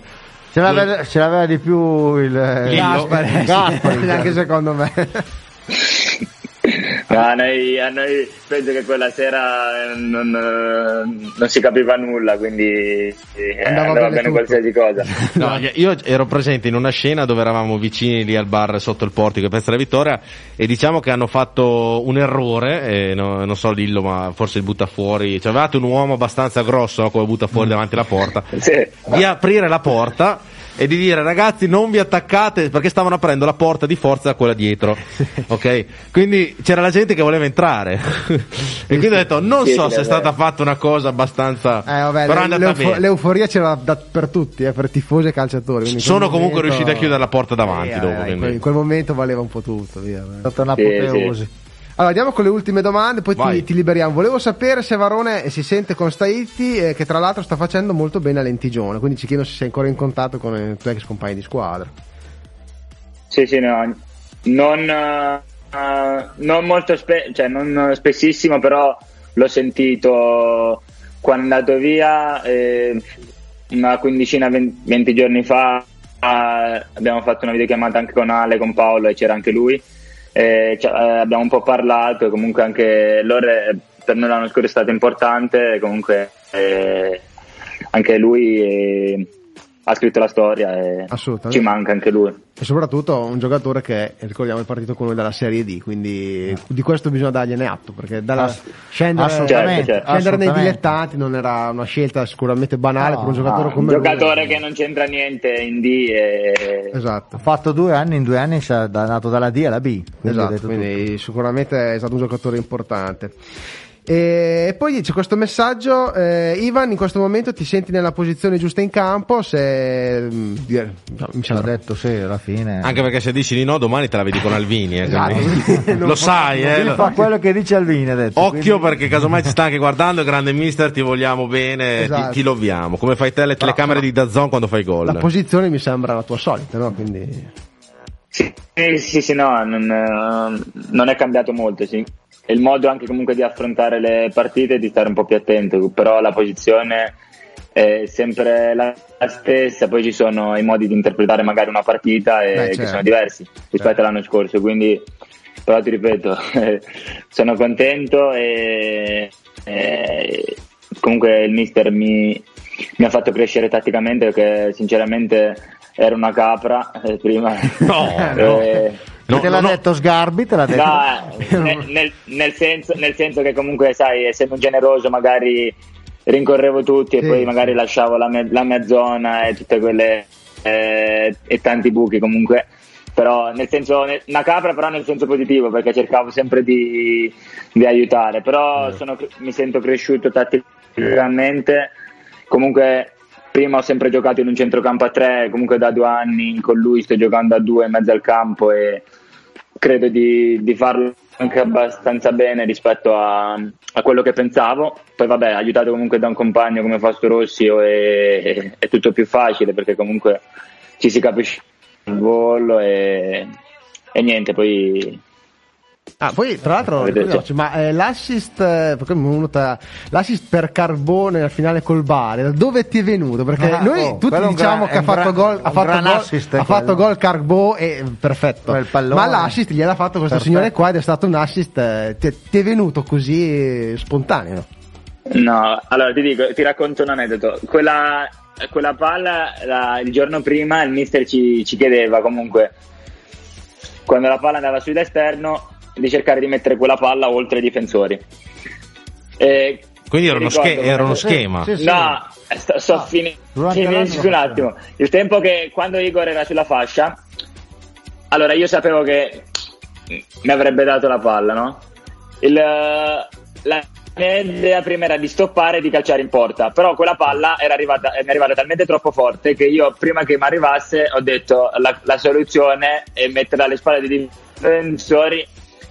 So che, so che il Nerone, come lo chiamo io, quella palla gli, gli- gli- gli- quella palla gli piace da impazzire, so che lo trovo lì. E comunque dai, se sono Ah. incastrate un paio di cose, la, la palla è stata perfetta per Ah. lui. Lui lì c'era. Eh, Ah, Ivan, l'hai, l'hai- trovato, l'hai trovato. eh. Eh, hai sì. trovato anche noi, attaccate, Sì, sì. ai, attaccate ai vetri eravamo. sì, devo C'è dire chi era in viraria c'è e ha sfondato tutte c'è le stato robe. a quel momento lì qualche un po' di delirio. È esploso qualcosa, Reggio. Sì, sì, sì. I- Ivan, visto che hai parlato di Carbò, ultima domanda che ti faccio, giuro e prometto. Ci sono stati molti commenti del- dei tifosi che hanno eh, così guardato queste prime partite di campionato e hanno visto un ehm, Augusto Scarbò sembra cambiato nell'atteggiamento, cioè forse un po' più eh, cattivo come attaccante, cioè non cattivo come persona, però più insomma, maturo, di vuoi dire. Ecco, più maturo, Più che cerca più il gol, più consapevole delle sue qualità. Può essere? C'è una cosa che avete visto anche voi? O... Chiaramente non è una critica, Guarda, io- eh, è, una- è un- un'evoluzione No. di un attaccante giovane che sta pian piano diventando un professionista a tutti gli effetti. Ecco. Cioè, io ti dico, ce l'ho di fianco nello, spoglia- di fianco nello, spo- nello spogliatoio e, e lui è sempre il solito, è sempre il, un ragazzo che vuole imparare, umile, che cerca di ascoltare i consigli di magari noi più grandi, del mister. E sicuramente sa che deve lavorare, noi crediamo tanto in lui, sappiamo che ehm, la sua crescita ci può far fare quel salto di qualità e noi lo aspettiamo ancora di più e sappiamo che presto comunque tornerà a segnare, farci vincere le partite e- perché per noi è un valore aggiunto e l'ha dimostrato comunque anche l'anno scorso. Assolutamente. Bene, io direi che abbiamo detto tutto, qua ti continuano a chiedere la maglia. Sì, no, possiamo lasciarlo con questo messaggio. Perché Vai, è un vai. messaggio molto bello di Alberto. Ci dice: Ivan, sei stato fantastico la scorsa stagione. Grazie per la carica e la grinta che ci metti sempre. Spero sempre di avere la tua maglia, magari prima di Natale. Ecco. Ciao ragazzi, abbiamo raccolto circa Ma più 20-30 o meno, messaggi di maglie Fai che scorta, ti chiedono. Quindi maglie. eh, metti da parte un quarto del tuo stipendio Esatto, che quest'anno sarà aumentato per la Serie B Eh, esatto. e sai che dovrai fare un sacrificio. Maglie. Ti devi mettere in tribuna e lanciare le maglie dalla tribuna. Eh no, che su. Eh, beh, eh, chiedere in fuori. eh, la fila fuori a prenderla. Grazie Ivan, sei sempre gentile, carino con noi. È già la seconda volta che ci vieni a Trovare. a trovare in questa trasmissione che è fatta da, insomma, da, da gente semplice, da tifosi che amano la Reggiana. Eh, ti auguriamo intanto un buon proseguimento del campionato. Assolutamente. Sì. con la speranza che i tuoi gol possano tornare a farci gioire, ma se anche non dovessi far gol, anche solo le tue giocate ci Esatto. fanno gioire, quindi non ti preoccupare se non dovessi far gol. Forza Puma. Va bene, grazie Vai. mille, grazie mille, sempre un piacere, grazie. Ci Ciao, vediamo Ivan. domenica, Ciao mi raccomando, spaccateli le gambe a tutte quelle figate del Monza, eh. carichi, carichi. Briciolateli. Grande. Ciao Ivan, grazie. Ciao Ivan, Ciao buona ragazzi, serata. buona serata, ciao a tutti, ciao ciao. ciao. Eh, È un grande Ivan Varone, insomma, dai, è sempre qua quando lo chiamiamo, quando la Reggiana ci dà la possibilità di avere dei giocatori, Ivan è sempre il primo che si propone perché gli piace, è un po' un personaggio come alla Maradona, che gli piace essere in mezzo al pubblico, no? Eh, in mezzo si a- vede che è uno che vive del popolo. da lì. Ci, Oggi- credo, ci credo quando ha detto che la mancanza del pubblico lui l'ha Ah, sentita. eh, sono giocatori che si, esaltano. si esaltano e con la mancanza del pubblico sicuramente l'ha, l'ha sentita. Questo sì. Ecco, Oggi tra- ha fatto una full immersion perché era da Tosi. Oggi ha fatto l'intervista perché. Ah, era da Tosi? Non l'ho no, Non visto. è che era da Tosi, ha fatto l'intervista con la società che ha fatto mandare Tosi in. eh, Quindi oggi Sport era- Today. Ah, non l'ho mica visto. Non qua, ho mica visto Sport Today. Ha fatto una full, una full immersion di, di intervista. Grande, grande. Eh, no, tra l'altro mi è venuto in mente che le magliette ai giocatori credo che al momento non le possono dare per le cose del Covid e quindi devono essere Ah. lavate. Cioè, è un casino, ragazzi. Me, Vabbè. l'hanno, me l'hanno ricordato in chat adesso. Effettivamente perdere. anche dare una maglietta a un tifoso eh, di quella Sudata. par- eh, sudata non si può più dare, quindi ci deve essere il lavaggio. cioè, eh, boh, eh, Poi un- giustamente come ci ricorda il buon Giacomo ci dice a spulen anche comprare Esatto, così i aiutiamo, eh, e aiutiamo anche la società a livello economico. quindi- Potete andare allo store, che secondo me è un, Esatto. è un po' cara eh, quest'anno la maglietta. Eh. A me non so neanche quanto costa. Eh, 6 te- 6 euro, 6 days. È vero. Però d'altronde hai fatto un abbonamento? No. No, no, hai esatto. speso soldi per guardare Ah, le partite? compra No, maglia. almeno compra maglia, spendiamo anche 10-20 Diamo una euro in mano più. alla società. Assolutamente, Almeno, insomma, la dai. penso come Cavas. Quest'anno nessuno ha speso di noi l'abbonamento per via del Covid, quei famosi 100 euro. Investiamoli nel- nella Reggiana e allo store. Nel merchandising. Nel merchandise, che quando avessero voglia di, di mandarci delle cose da far vedere, noi siamo sempre qua. Eh, Andiamo a noi- saccheggiare lo store. andiamo a saccheggiare. Tra l'altro ci sono anche le mascherine della Reggiana, quindi insomma in C'è questo tutto. periodo servono e sono molto Manca molto, la molto carta igienica del Parma, che credo che Eh non- vabbè, quella non è ancora arrivata, però insomma No. secondo me ci stiamo lavorando, ci stiamo lavorando anche su quella, dai. Io sono abituato meglio. eh. Ci dicono 89 110 nome numero, sì. Oh, 110 è una bella cifra, però contando ragazzi, Vabbè, dai, che siamo in Serie B. Non ce l'abbiamo fatto l'abbonamento. A. Natale siamo tutti più buoni, andiamo allo store a... Allora andiamo avanti perché ormai abbiamo parlato tanto Eh. con Ivan e dobbiamo Ah, vero, arrivare, 22:30. arriviamo, dobbiamo arrivare alla sua conclusione, però velocemente dobbiamo parlare anche de- dei risultati della classifica di, di attuale.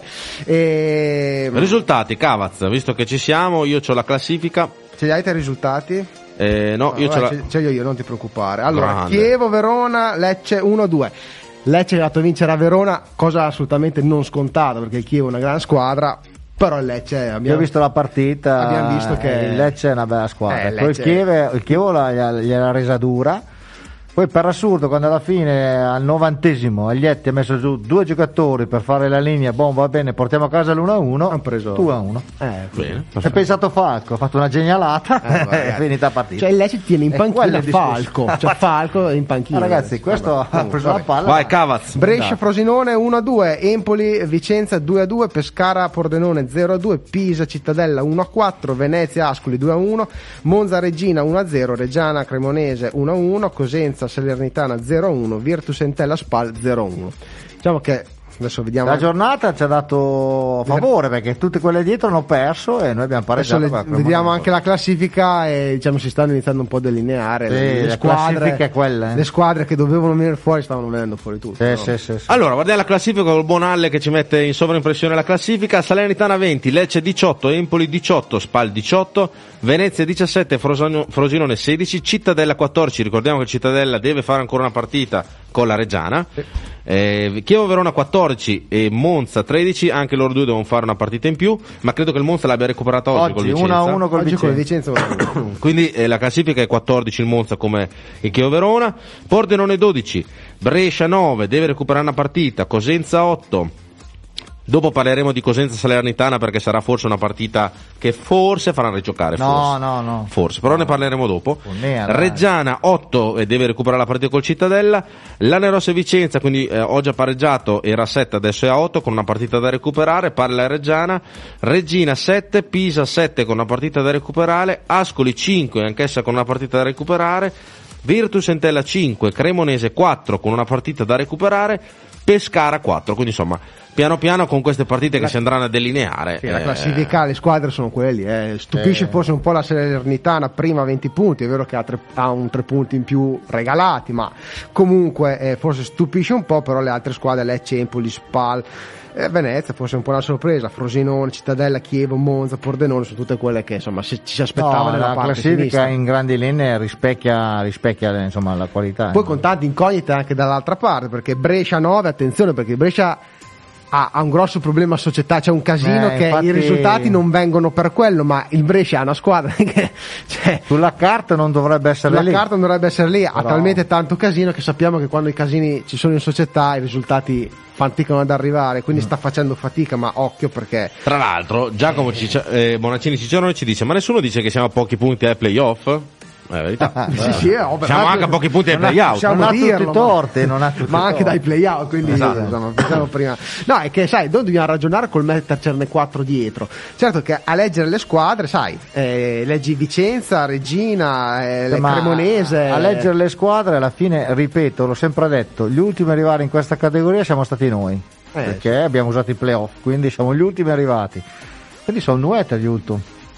Sul Transmarket siamo gli ultimi. Esatto. Allora ragazzi, alla fine noi stiamo facendo un campionato strepitoso, se ce ne saranno 7-8 di dietro. Eh, infatti. Poi il nostro obiettivo è la salvezza, quindi, Eh, quindi con quello- calma. Scegliamone quattro da mettere dietro. no? Esatto. No, no. Basta. Allora andiamo avanti con le slide che il buon nostro Alle ci potrà mettere in sovraimpressione. Facciamo un breve commento sulla partita che siamo andati ad affrontare contro la Cremonese, quindi eh, sappiamo tutti il risultato 1-1. Partita che secondo me, eh, insomma, il risultato può essere giusto, non giusto, però secondo me ci sta, perché comunque abbiamo affrontato una squadra forte, ricordiamo, più che giusto. forte, dove gli ultimi 20-25 minuti insomma, ci ha attaccato per bene, causa anche Costa il, eh, l'espulsione di Costa che ci ha ehm, lasciato certo, un po' in eh, difficoltà certo, diciamo, a non ha difendere. aiutato, certo non ha Esatto. aiutato. Questa è la mia opinione personale, secondo me per sfiga, per destino, per, eh, per cosa. Abbiamo un po' subito il, nel, nel momento in cui ci è stato portato Specie davanti alla difesa e Aieti subentrato dietro. Poi la partita forse, anzi sicuramente eh, Io la vedo un po' andava così. io non la vedo Però io Specie non lo tirerei mai via da questa difesa Però centrale. non c'era fuori perché su quello che ha tirato c'era lui. Sì, ma ci doveva fuori. andare Aieti. Io avrei Ma no, ma eh, per me Specie guarda, onestamente, no- nel senno di poi non è quello il No, ma io ti ho detto, andava a finire Cioè, così, Bomber, così. cioè, Ragazzi, la Reggiana ha fatto una buona partita. Abbiamo sfiorato la vittoria perché questi qua nell'ultimo tiro in porta hanno fatto gol.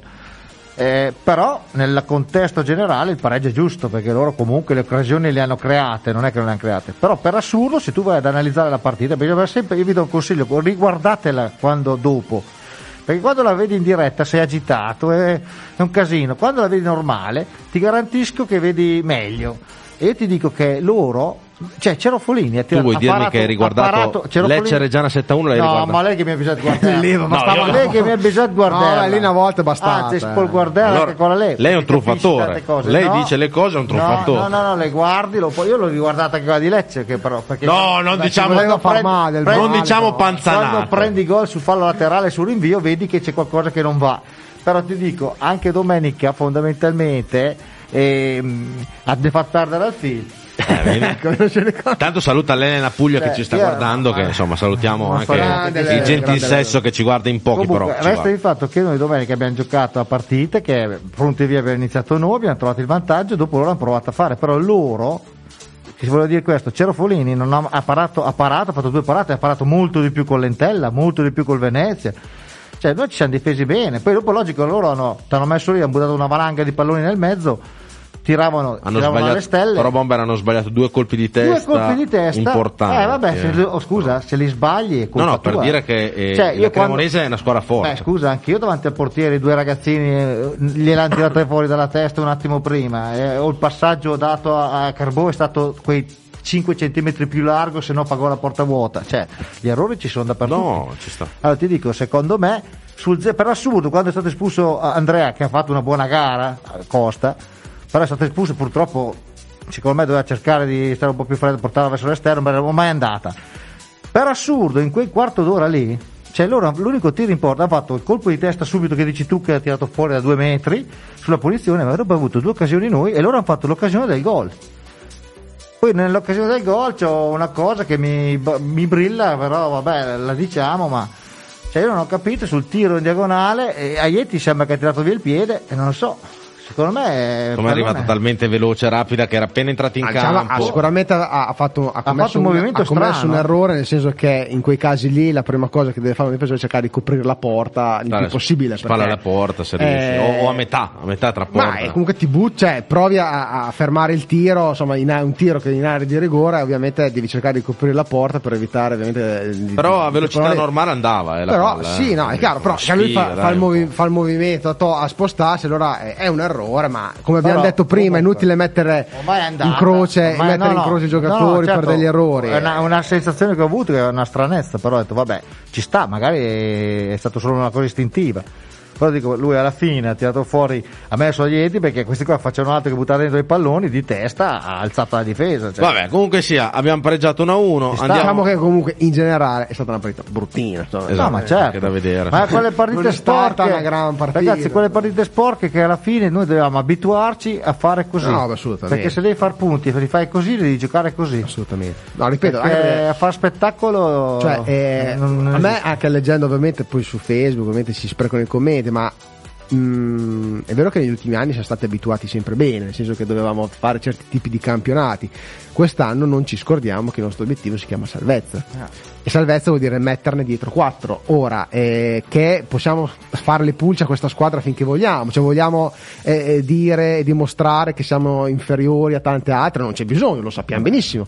Però voglio dire, eh, l'obiettivo è uno e si chiama salvezza. Infatti, allora, E bisogna ragionare in quindi modi ci dobbiamo, tra virgolette, anche un attimo accontentare dell'organico che abbiamo. Abbiamo con una società forte, importante, abbiamo un mister che ci dobbiamo tenere stretto tutta la vita. Esatto. E... Poi hai sentito cosa ha detto anche L'obiettivo Ivan? è quello, eh. Sentite cosa ha detto Varone, cioè la differenza è abissale, cioè la, quali- la certo. qualità. Qua quando ti ripartono ti vanno dentro, quindi è inutile. Cioè in Serie C ripartivano non arrivavano neanche al tiro. In Serie B se ripartono o fanno gol o ti va bene. eh. Ah, le occasioni non Allora, le- lo- loro arriven in fonda a Griven. Ma anche quindi, Coda, se gli dai un cioè, minimo di spazio, ma- l'abbiamo visto, ti ma fa gol da fuori area. attaccante quindi- di Serie B, se tu gli dai de- lo spazio per partire, ti ripartono e, e arrivano in fondo. Allora, noi abbiamo avuto anche, siccome come tifoseria, abituati a 21 anni di Serie C e anche bassa Serie C, spesso e volentieri. Tanti, però negli ultimi Esatto. anni invece è abituato No, a avere squadre L'anno scorso hai avuto una bella squadra, e siamo passati due anni fa a Serie D, che calcio eh, vedevi? stare alla Serie D, ma No, però eh, gli- anche gli ultimi anni di Serie C eri abituato ad avere delle squadre che puntavano teoricamente e in belle se- squadre. Però quindi- in Serie C con una bella squadra non è la Serie B, ma ma tutto chiaro, un altro mondo. Perché è un, ca- è un campionato diverso. Io cioè, se vedo una partita di Serie C adesso, cioè giocano a tamburello. Cioè, insomma, mi sono scordato l'altra volta, cioè ti sei scordato l'altra volta di salutare Stefano e tutti i ragazzi di, Idea, di Idea Parrucchieri di Via Kennedy. salutiamo Stefano e tutti i ragazzi di Dea Idea Parrucchieri. Perocchieri. Perché hanno detto, oh, ma noi guard- ti guardiamo sempre, perché è il mio parrucchiere. Ah. Noi ti guardiamo sempre, dico al bomber che le breve, anche le Terlagas, le Sì, ma breve. se sperano di trovare un cliente in noi due è Esatto, cioè, esatto. non lo so, non so Allora, ma Ma me come il cavi, Ma hanno però. detto che fanno anche la Comunque. barba nel caso. Ah, vabbè, ok, allora però quello- le sopracciglia. Anche quella, io non, ma io non so Bomber a le sopracciglia, no? Cioè, ma secondo te? Ma almeno faccia fare un salto per salutare. Ma sì, ma- Ci saluterà sognando in, eh, se andrò. So- Sono maleducato se fa Ma, ma, ma, ma. Santo Stefano eh, fa Li, un salu- salto, li salutiamo. Salutiamo la Stefano e i ragazzi della Dea, grazie mille. Allora direi che siamo arrivati quasi alla fine, ci abbiamo il eh, ecco, ci abbiamo una cosa che potremo commentare due minuti proprio due che è il clamoroso in Cosenza Salernitana hanno giocato per due minuti, un minuto in 30 secondi. vabbè, 30 secondi, hanno giocato Sì, in l'ho vista. un minutino. qua. Ha fatto morire da ridere. Quanti hai giocato Bomber? 30 secondi. In quanti? In 12. Che di solito il dodicesimo è il tifoso che non c'era lo Hanno stadio. fatto, hanno fatto tre cambi. Due in New Fora, al TAS no. Tra l'altro, Terzo- tra l'altro era Bruccini. Era Grande Bruccini. Bruccio. Grazie. che era, che era dall'altra parte che non aveva capito e aveva sostituito. Poi dopo cosa è successo? Che dopo 30 secondi quelli della Salernitana hanno cominciato a muoversi, oh sono in 12. L'arbitro ha cominciato a ha contare. fischiato, ha cominciato a contare, era in- era in Dades. Allora chi è che va fuori? Si è visto Broccini che è venuto fuori. Allora fa, chi è entrato per quello lì? Fa il 17, benissimo. Giallo. Giallo. Dopo due minuti fallo da dietro, Clamoroso. giallo, rosso. Questo qua è entrato, ha fatto due minuti fuori. Comunque, detto questo, ho visto oggi sulla Gazzetta dello Sport eh, online che praticamente il risultato il giudi- andrà dal giudice sportivo perché la- il Cosenza ha fatto ricorso. Non è stato omologato il risultato, come non è stato omologato il nostro, Vabbè. e la Salernitana sarà costretta ad andare per la seconda volta No, in no, tribunale no, per una no, partita. in questo caso prendo le, le- le difese della Salernitana, ragazzi. Cioè, vuoi dire, eh, la- il Cosenza cosa ha fatto? Ha fatto loro Ricorso, fatto. vedi, guarda, 12 in campo, non omologato no, il risultato allora, a me hanno detto che è andato 5.000 euro di multa. Sì. Poi in più gli hanno detto anche non solo l- avete sbagliato il cambio, ma avete fatto 4 blocchi, 4 slot, che sono 3, che poi quattro volte è andato un ulteriore Perché nella regola della Serie B, come però- nella Serie C, bisogna cambiare 2, Quindi, 2 e in 1. teoria Se hanno fatto, han fatto tutto loro in Stelor Kansuge in Doders poi va a rifare la partita ma secondo te no, la Però, perdono, eh, che- perdono. però al di là voglio dire eh, mi chiedo anche un attimo il quarto uomo cosa stava facendo Esatto, Cioè, nel senso dire. io più che ammonire chi è entrato Eh, dire, eh, che colpa ha il giocatore che è entrato Lui ha fatto entrare, Cavaz. Ah, no. Eh, ho capito, No, ma, però, ma perché scusa, hai hai dovuto, ma perché ha ammonito il giocatore Cioè, che entra? Che il colpa ne giocatore- ha? Il giocatore è lì sulla riga, tu gli dici vai, lui va e poi te, te che ti apposta, te le apposta per co- Però, controllare le sostituzioni. Bomber, No, il primo- ragazzi, io ho letto che sulla vabbè. Gazzetta dello Sport, essendo il primo caso a livello nazionale che è capitato in Italia, potrebbe fare anche da storia, cioè nel senso, Ah, ma sì, intanto fai giocatore smettere quei quattro ebeti che hanno arbitrato la partita. perché, scusa, ma è solo- quella la storia. arbitro e Cioè, quarto li uomo ri- riarbitreranno forse fra mm, 3-4 settimane o spero Ma, ma, ma, ringra- ma ringrazia. Ecco. ma- Però insomma potrebbe far storia la sentenza che potrebbe ri- rifar rigiocare la partita, Ma no, ma non esiste. rifar a rigiocare dal punto dove, in dal Italia. minuto dove Ma non però- ci credo neanche Ma il calcio è bello in Beh, Italia. sono- no, eh. no, sono fuori di testa. Hanno giocato 20 secondi, 20, li ho visti, 20 secondi in 12. Poi subito. Eh, però è, è tempo Ma regolamentare. sì, vabbè, eh, ho capito, ma 20 secondi per un errore della terna arbitrale. Esatto. Allora vuoi dire, se entra il Cosenza. Però è stato espulso un giocatore che è entrato. Eh. Eh vabbè, ma cioè, eh, ne ha tratto Eh. beneficio il Cosenza. Fosse stata la Salernitana, ti dico, vabbè, il Cosenza ha perso la partita, si attacca a quella cosa lì che sarebbe assurda, però è così. Addirittura, addirittura comunque-. Non lo so, comunque, comunque vedremo. non penso vedremo. che la rigiocheranno e Ma no. il risultato sarà quello lì insomma. Comunque direi che siamo arrivati alla fine, noi vi lasciamo con un video del grande Stene che ci ripropone un Reggiana Monza del 1900. Andiamo eh. Andiamo indietro eh. Andiamo indietro e quindi vi 80, chi, prima Monelli, anni 90. e chi Monelli loro. che vuoi? No, adesso non lo so non ho letto le informazioni perché noi di solito lo pubblichiamo il giovedì, ma in anteprima da Severima Giusti lo mettiamo. Però Mo- insomma, no, un bellissimo Monza ci video. abbiamo giocato in C.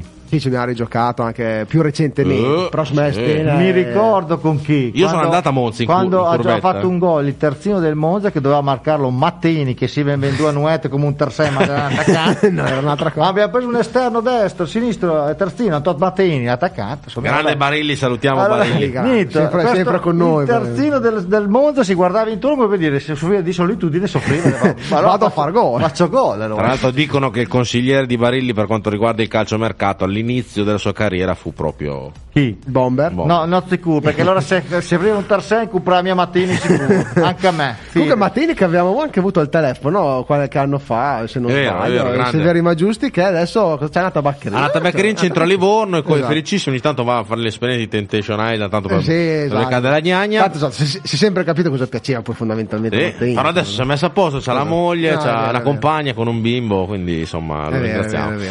Direi che siamo arrivati, il nostro regista incomincia a sbadigliare, quindi vuol dire che è ora che noi dobbiamo andare abbastanza. verso casa. Io ringraziamo sempre comunque Alle che, Alle ci, che si deve inquadrare in ci, questo ci cura sempre, non può, non Ah, può. non eh, si può Stasera inquadrare. ragazzi Abbiamo dei eh, problemi su problemi, va bene così, ringraziamo perché ci cura la parte grafica Tutto, sempre in ci maniera impeccabile, quindi lo ringraziamo. Io ringrazio il buon eh, Massimo Cavazzoni. Grazie a voi. Che ancora una volta è qui con noi, sarà con noi, cioè saremo con voi per tante altre puntate, speriamo. Tocket, Però- tocket perché no, perché poi mia porta sfiga. No, vabbè, ma mica per noi, magari chissà cosa succede da qua. Sai che qua adesso stanno decidendo i nuovi decreti, i nuovi DPCM, non si sa eh, Eh. come funziona. Quindi... Puoi andare 10 metri dopo casa tua, 5 metri dopo Eh, la non si sa, quindi Eh, puoi andare Noi lì, vi- non puoi viviamo la giornata anche noi. Come, Eh, come- adesso tutto sì. aperto fino a Natale, dopo Natale tutto in castriche per sei mesi, ma va bene. Comunque, grazie al buon Massimo Cavazzoni, al buon bomber detto Luca per gli amici. Eh, a saluto a tutti, buonanotte, forza Regia. Ringraziamento anche al nostro regista, anche da me Gabri, una buona serata a voi, rimaniamo con, eh, se, se volete stare ancora un attimo in collegamento con noi, ci andremo a guardare un bel filmato che ci ha proposto il nostro Stene di un Dannata. Reggiana Monza di Dannata. annata. Buona serata, mercoledì prossimo. Ciao a tutti, ciao a tutti.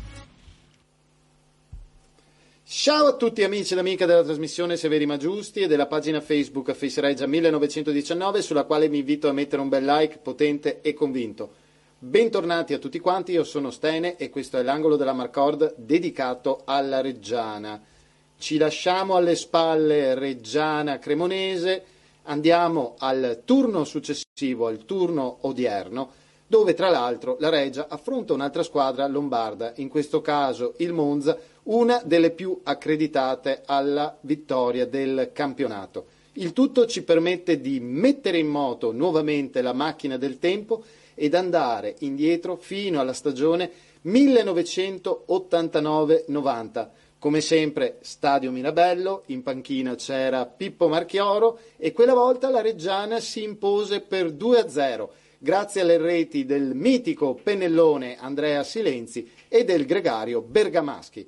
Comunque, ciancio alle bande e bando alle ciance, facciamo partire le immagini. Come sempre, io vi aspetto la prossima settimana per un'ennesima puntata dell'angolo della Marcord dedicato alla Reggiana. Da Stene è tutto, linea allo studio.